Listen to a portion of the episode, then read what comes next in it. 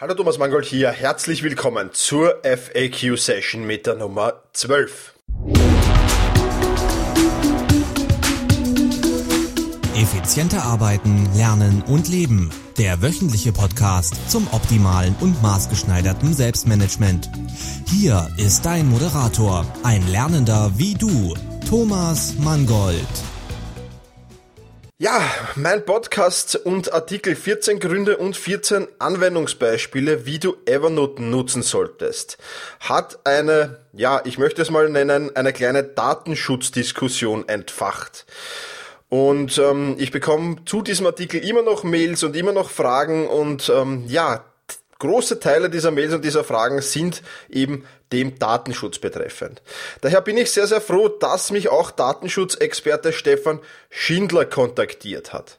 Stefan hat nicht nur eine Anleitung erstellt, wie du Evernote verschlüsseln kannst, die findest du auf meinem Blog unter selbst-management.biz slash FAQ012. Äh, da findest du diese Anleitung von Stefan, sondern er hat auch ein, gleich ein ganzes Buch über Datenschutz geschrieben. Dieses Buch heißt Einfach verschlüsseln, Dokumente sicher in der Cloud nutzen. Daher freut es mich besonders, dass sich Stefan auch für ein kurzes Interview in dieser FAQ-Session hier zur Verfügung gestellt hat. Und ja, ich würde sagen, wir schalten jetzt direkt mal äh, in das Interview. Wie gesagt, alle Links, die wir da erwähnen, äh, beziehungsweise Stefans Buch und Stefans Website, findest du auch unter selbst-management.biz slash FAQ012. Und jetzt wünsche ich dir viel Spaß mit dem Interview mit Stefan Schindler. Ja, hallo Stefan, äh, freut mich, dass du äh, Zeit gefunden hast und äh, für ein Interview zur Verfügung stehst. Ähm, willkommen einmal äh, bei mir im Podcast und ja, starten wir gleich mit der ersten Frage. Äh, wie stehst du generell zum Thema Datenschutz? Ähm, wird da viel Angst und Panik verbreitet oder steckt da wirklich was dahinter? Ja, hallo Thomas, ähm, nochmal danke für die Einladung. Ähm, genau, also die Frage ist doch sehr, wie soll ich sagen, ähm, relevant weil seit ungefähr letzten Jahr, so Mitte letzten Jahres, äh, Thema Edward Snowden mhm. wird halt schon relativ viel in den Medien gebracht darüber. Ja. Also diese Thematik Datensicherheit ähm, wird viel diskutiert. Ja. ja. Ähm, man, das, das, das Grundproblem ist hauptsächlich, dass man einfach gesehen hat mittlerweile, was eigentlich alles möglich ist. Also ich will jetzt auch nicht auf dieses Thema NSA und ähm, äh, Verstecken und Umgehen der NSA eingehen, aber ähm, die, die Thematik ist halt einfach, dass man sich mehr darüber Gedanken machen sollte über Datenschutz. Ich persönlich glaube nicht, dass man jetzt Panik oder Angst haben sollte über das Thema. Aber man sollte einfach sich doch mehr Gedanken darüber machen über den Datenschutz, weil das einfach viel wichtiger wird in Zukunft. Ja, das denke ich, denke ich auch, obwohl so NSA-Postings habe ich auch schon auf meinem Blog gehabt. Ja.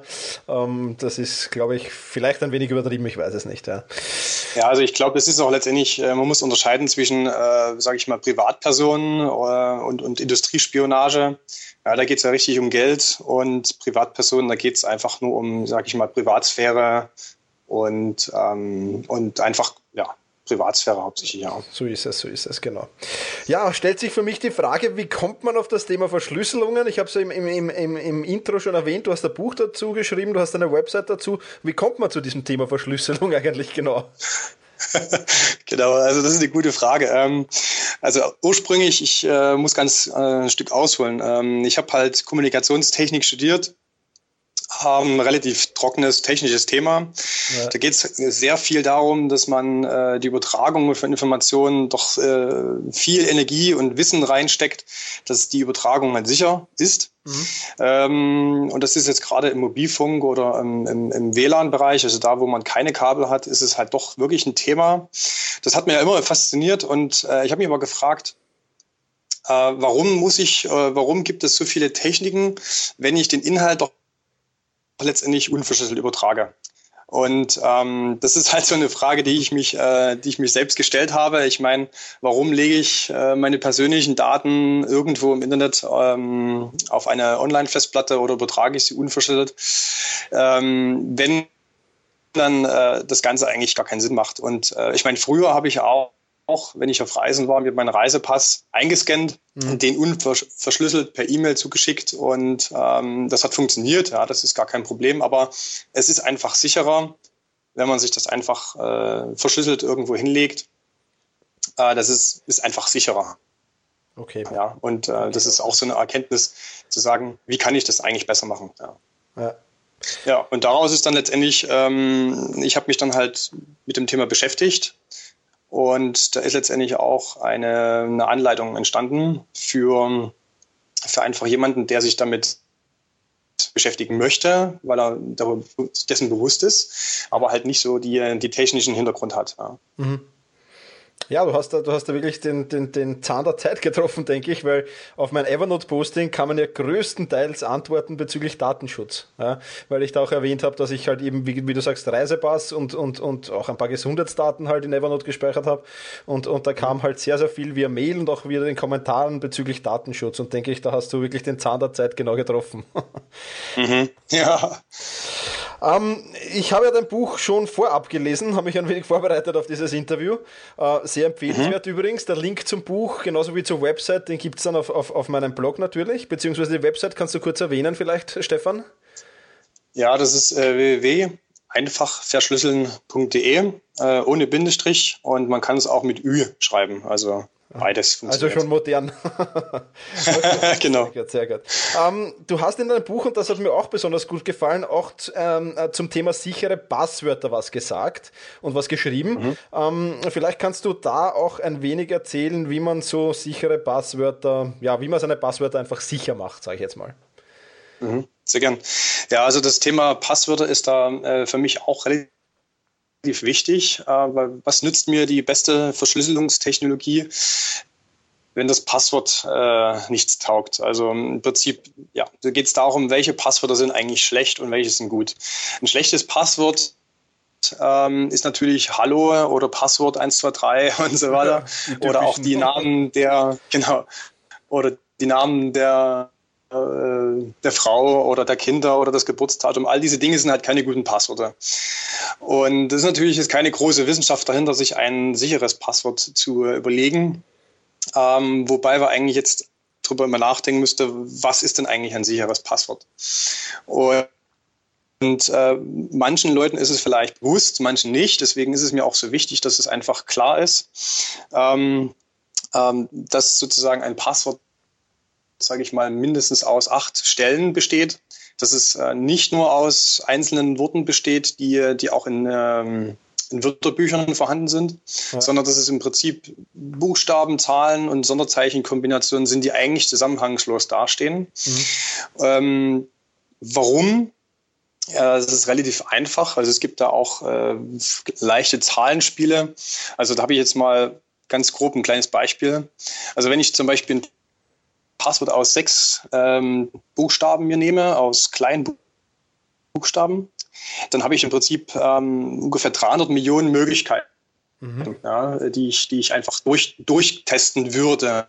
Das klingt relativ viel, aber im Prinzip ist es so, dass normale Laptop, PC, Technologie heute ausreicht, um das vielleicht ungefähr so in unter 10 Sekunden zu knacken. Einfach alles ausprobieren, alle Möglichkeiten. Bumm, ja, okay. Es ist ähm, relativ kurz. Würde ich jetzt im Prinzip, ähm, würde ich jetzt zum Beispiel Groß- und Kleinschreibung nutzen, dann habe ich halt einfach nicht nur 26 Buchstabenmöglichkeiten, sondern 52. Und dann erhöht sich das im Prinzip auf ungefähr 20, 21 Minuten, ja, wenn man das einfach weiterspinnt. Und wenn man jetzt äh, darüber nachdenkt, zu sagen, okay, ich nehme einfach noch eine siebte Stelle hinzu oder eine achte, dann wird das natürlich umso mehr. Und wenn man ungefähr acht Zeichen hat, dauert es nach dieser Rechnung ungefähr zwei Monate, bis man das Passwort erraten hat. Okay. Und nehme ich zehn Zeichen, dauert es 600 Jahre. Okay. also es ist einfach, es ist einfach so, dass, sage ich mal, äh, wenn man ungefähr acht bis zehn Zeichen hat, ein Sonderzeichen, ein Ausrufezeichen etc. Wenn man das alles äh, in gewisser Weise berücksichtigt, dann äh, bekommt man ein, sicher, ein sicheres Passwort, was man auf diese Art und Weise nicht äh, knacken kann. Das Problem ist aber, und das beschreibe ich da auch in dem Buch, dass man sich eben so ein ideales Passwort schlecht merken kann. Mhm. Ähm, und, und da beschreibe ich sozusagen, wie man sich am besten, wie man am besten vorgehen sollte, damit, damit man sich eben diese dieses Passwort merken kann und nicht irgendwo auf einem Papier oder im, im Telefon abspeichern muss, ja, ja. damit man eben das, die Problematik nicht hat, dass man sich im Nachhinein das Ganze ähm, dann doch wieder irgendwie zurücksetzen muss oder wieder Probleme hat. Okay. Noch ein kleiner Tipp vielleicht am Rande, es gibt ähm, eine Website im Internet, die heißt äh, www.password-meta.com, also Password mit D, das englische Word. Da kann man im Prinzip sein Passwort selbst auch eingeben und testen. Also wie sicher ist dieses Passwort? Okay. Das genau. ist schon mal spannend, ja. ich bin sicher, da werden einige erschrocken sein, vermutlich, ja. ja, genau. Okay. Ähm, ja, kommen wir zurück zum Thema Verschlüsselung, Stefan. Äh, was ist Verschlüsselung eigentlich und wo kann man als Privatanwender Verschlüsselung anwenden? Hm. Ja, also im Prinzip kann man überall, das, man kann eigentlich alles und äh, überall ver verschlüsseln. Das geht los bei, bei E-Mail, sehr populäres Thema. Ähm, es geht um, um Chat-Programme zum Beispiel, da war es auch sehr aktuelles Thema gewesen. Äh, man kann auch ähm, Speicher verschlüsseln, zum Beispiel einen USB-Stick oder eine Festplatte oder einen, vielleicht sogar einen ganzen Computer. Mhm. Ähm, und ich bin der Meinung, dass für Privatanwender das äh, in zweierlei Hinsicht äh, Sinn macht. Zum einen bei Speichermedien, die, ähm, die verloren gehen können. Das sind halt externe Festplatten oder USB-Sticks. Mhm. Ähm, weil wenn die verloren gehen und jemand anderem fallen die in die Hand, kann er damit nichts anfangen. Ja. Und zum anderen natürlich auch Telefone, Smartphones, da ist ja heutzutage unser ganzes Leben darin gespeichert, jede Menge Informationen, viele persönliche Informationen. Und ähm, das kann natürlich auch verloren gehen. Und zum anderen natürlich auch letztendlich Speicher im Internet haben Online-Festplatten, Online-Dienste, Cloud-Dienste. Äh, das ist zum Beispiel jetzt die Dropbox oder Evernote. Das sind halt Themen, wo wir auch Daten ablegen. Ähm, und sozusagen nicht einfach sagen können, ich äh, ziehe jetzt den Stecker raus, ich, ähm, ich schalte jetzt die Platte oder den Rechner aus oder ich lege jetzt diesen USB-Stick in meinen Safe. Also ich kann es im Prinzip nicht kontrollieren ja. äh, und deswegen ist halt Verschlüsselung ein gewisser Kontrollmechanismus, okay. um einfach wieder bisschen mehr Sicherheit zu gewinnen. Okay.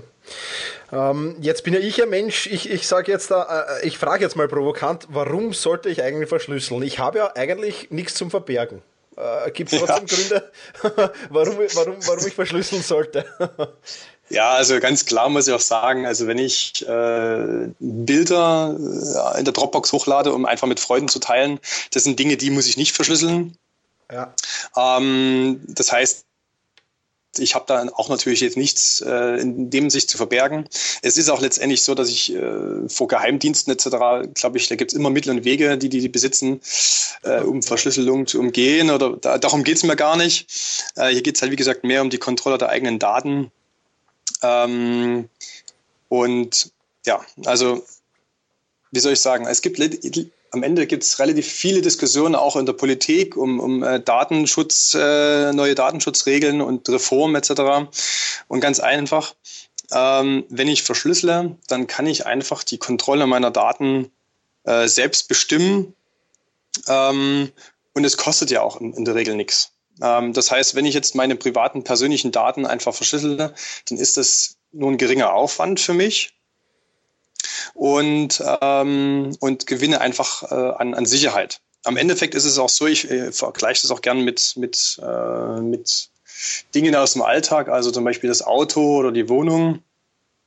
Wir haben uns einfach dran gewöhnt. Also ich glaube, ich gibt sicherlich Leute, aber jeder schließt im Prinzip die Wohnung oder das Auto ab, wenn er es verlässt oder die ja. Wohnung verlässt. Und man könnte natürlich auch die Wohnung oder das Auto offen stehen lassen ähm, und es passiert nichts. Das kann natürlich passieren, aber es ist einfach sicherer, wenn ich, wenn ich die Wohnung abschließe.